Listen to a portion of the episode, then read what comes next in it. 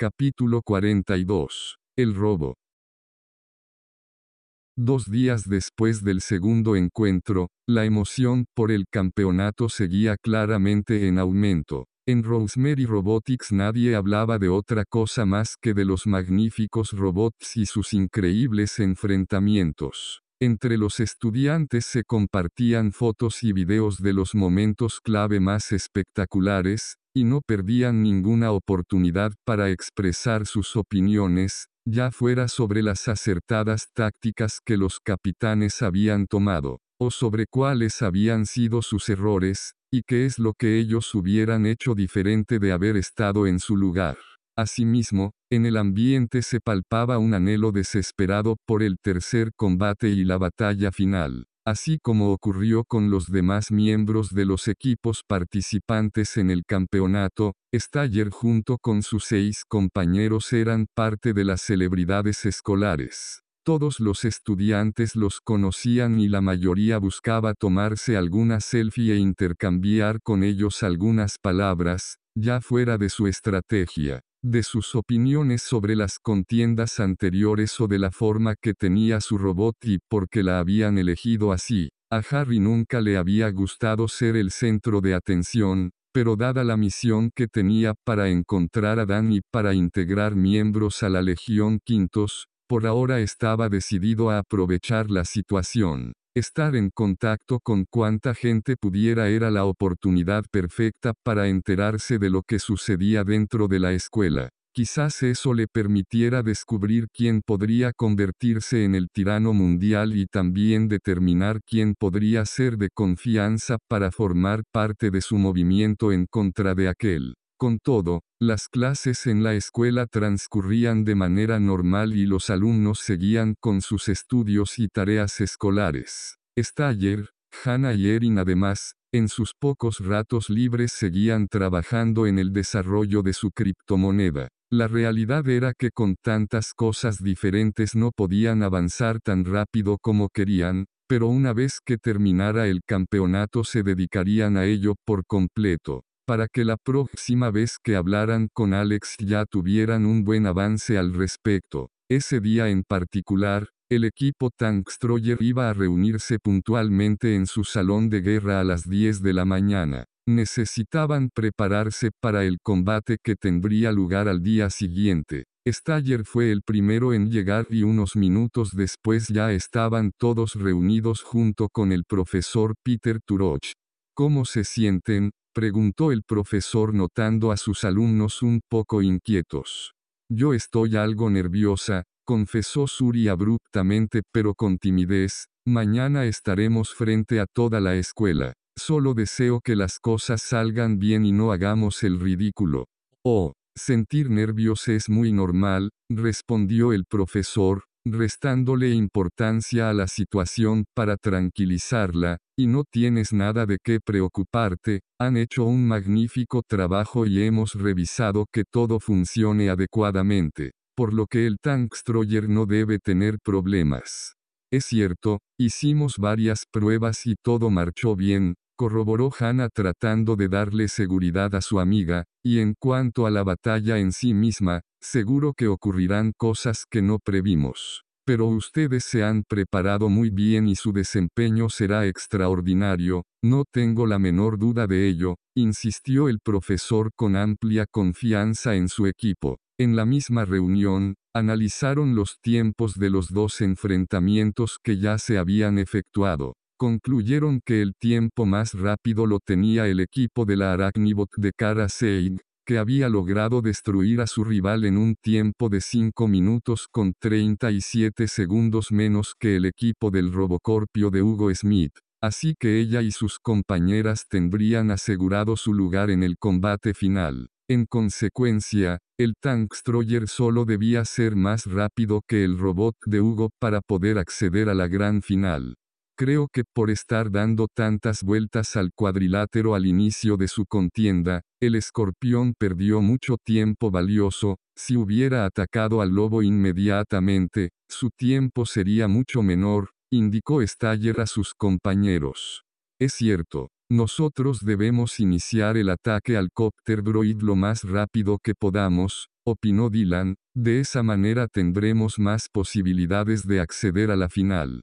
Deben ser muy cuidadosos con su estrategia, intervino el profesor con amplia sabiduría. Es cierto que deben tratar de terminar lo más pronto que puedan, pero no deben descuidarse de forma innecesaria y quedar expuestos a un ataque del helicóptero. Desafortunadamente, eso solo podrán decidirlo al momento de la batalla. El profesor aprovechó también para recordarles que, bajo ninguna circunstancia, debían hacer uso de su ataque sorpresa, a menos que estuvieran en grave riesgo de perder el combate. De lo contrario, perderían una enorme ventaja en caso de que lograran avanzar a la gran final, en especial, porque les tocaría pelear contra el equipo de Cara y ella había tenido mucho tiempo para prepararse en contra del Tankstroyer. No se preocupe profesor, trataremos de evitarlo a toda costa, mencionó Staller, que entendía a la perfección la importancia de seguir a la letra dicha estrategia. Sin nada más que discutir, la reunión terminó. Aprovechando el receso escolar, Hannah, Erin y Staller fueron a la cafetería para tomar una taza de chocolate caliente y unas deliciosas galletas de avena. Se acomodaron en una mesa que estaba en un rincón, mientras Erin realizaba el pedido a través del dispositivo ahí colocado, y en unos instantes llegó el servicial Coffee Tron para entregar lo que habían ordenado.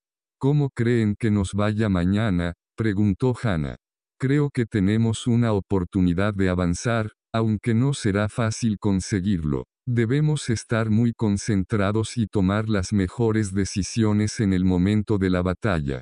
Yo creo que vamos a llegar a la final sin ningún problema, dijo Erin con singular desparpajo. Ojalá que sí, dijo Hannah esperanzada, eso sería genial. Hubo un efímero momento de silencio durante el cual mordisqueaban sus galletas y le daban algunos sorbos a sus bebidas, hasta que Erin de un sobresalto espetó, rayos, mi libro para la clase de robótica. ¿Qué le pasa a tu libro? murmuró Harry sin entender. Lo olvidé en mi casillero y tenemos clase con Samuel. Voy a traerlo, no quiero que me regañe como la otra vez, exclamó recordando lo apenada que había estado frente a todos, cuando el profesor la reprendió por no contar con el material necesario para su clase. Tras masticar unos últimos bocados de su galleta y darle apresuradamente un sorbo final a su bebida, se levantó de la mesa y salió corriendo de la cafetería. Con agilidad avanzó por los corredores hasta llegar a la zona de casilleros, mientras que con furor algunos estudiantes la señalaban y cuchicheaban a su paso, reconociéndola como la integrante de uno de los equipos del campeonato. Después de tomar su libro, rápidamente se encaminó de vuelta a la cafetería donde sus amigos la esperaban. Iba a medio camino de regreso cuando vio que Daniel estaba cerca de ahí platicando con una amiga suya. En su mente, decidió que esa era una oportunidad que no iba a desaprovechar, por lo que se le acercaría para saludarlo. Hola, le dijo acomodándose los lentes con alegre espontaneidad. Hola Erin. ¿Estás lista para mañana? le preguntó, mientras que la amiga que estaba con él cortésmente se despedía para que pudieran charlar a solas.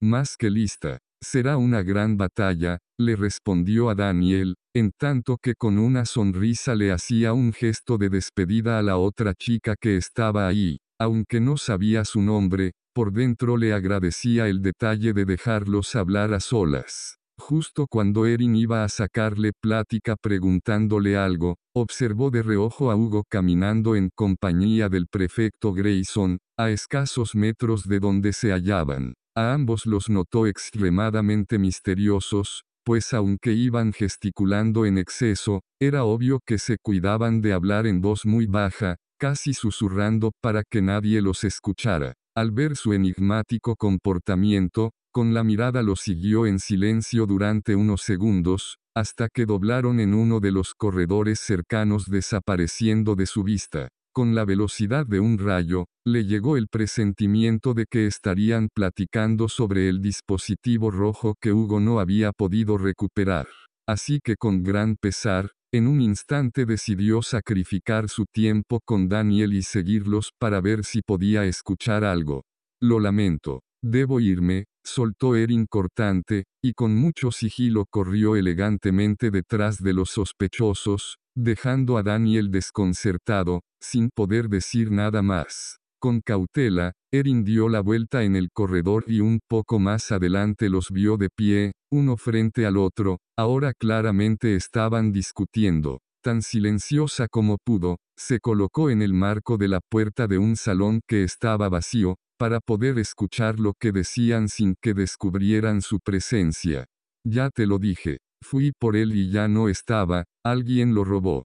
Maldición. No es posible que lo hayas perdido. Lo único que debías hacer era recuperarlo al terminar tu pelea y tenerlo listo para usarlo en el siguiente enfrentamiento, le dijo el prefecto con enojo a su interlocutor, mientras hacía aspavientos.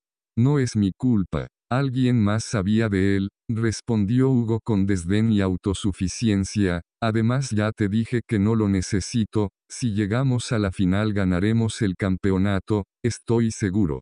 Si es que llegamos, exclamó Grayson haciendo una mueca sarcástica con la boca por el enfado. El prefecto estaba tan furioso con la situación que ya no dijo nada más, tan solo dio media vuelta y se retiró. Para Erin resultó obvio que la frustración del prefecto se debía a que la batalla de Hugo había durado más que la de Cara, lo que ponía en riesgo su avance a la final. Además que el arma secreta que les aseguraría el triunfo en la contienda, había sido robada por la negligencia de Hugo. Con la información obtenida, regresó buscando a Daniel, tenía la esperanza de poder disculparse una vez más por haberlo dejado solo tan intempestivamente, pero como el receso acababa de terminar, él ya no se encontraba ahí. Por la hora, Tampoco tendría caso volver a la cafetería puesto que con seguridad sus amigos ya se habrían ido, así que se dirigió a su salón para encontrarse ahí con ellos y contarles todo. Eso confirma nuestras sospechas. Hugo fue en busca del dispositivo pero alguien llegó antes que él, dijo Harry en cuanto escuchó lo ocurrido. Debemos hablar con el director y decirle que hicieron trampa, mencionó Hannah. No, no tenemos pruebas contundentes en su contra, afirmó Staller. Además necesitamos saber quién tomó el dispositivo, y si fue Grayson el que lo creó o alguien más se lo dio, y por qué. Eso es más importante.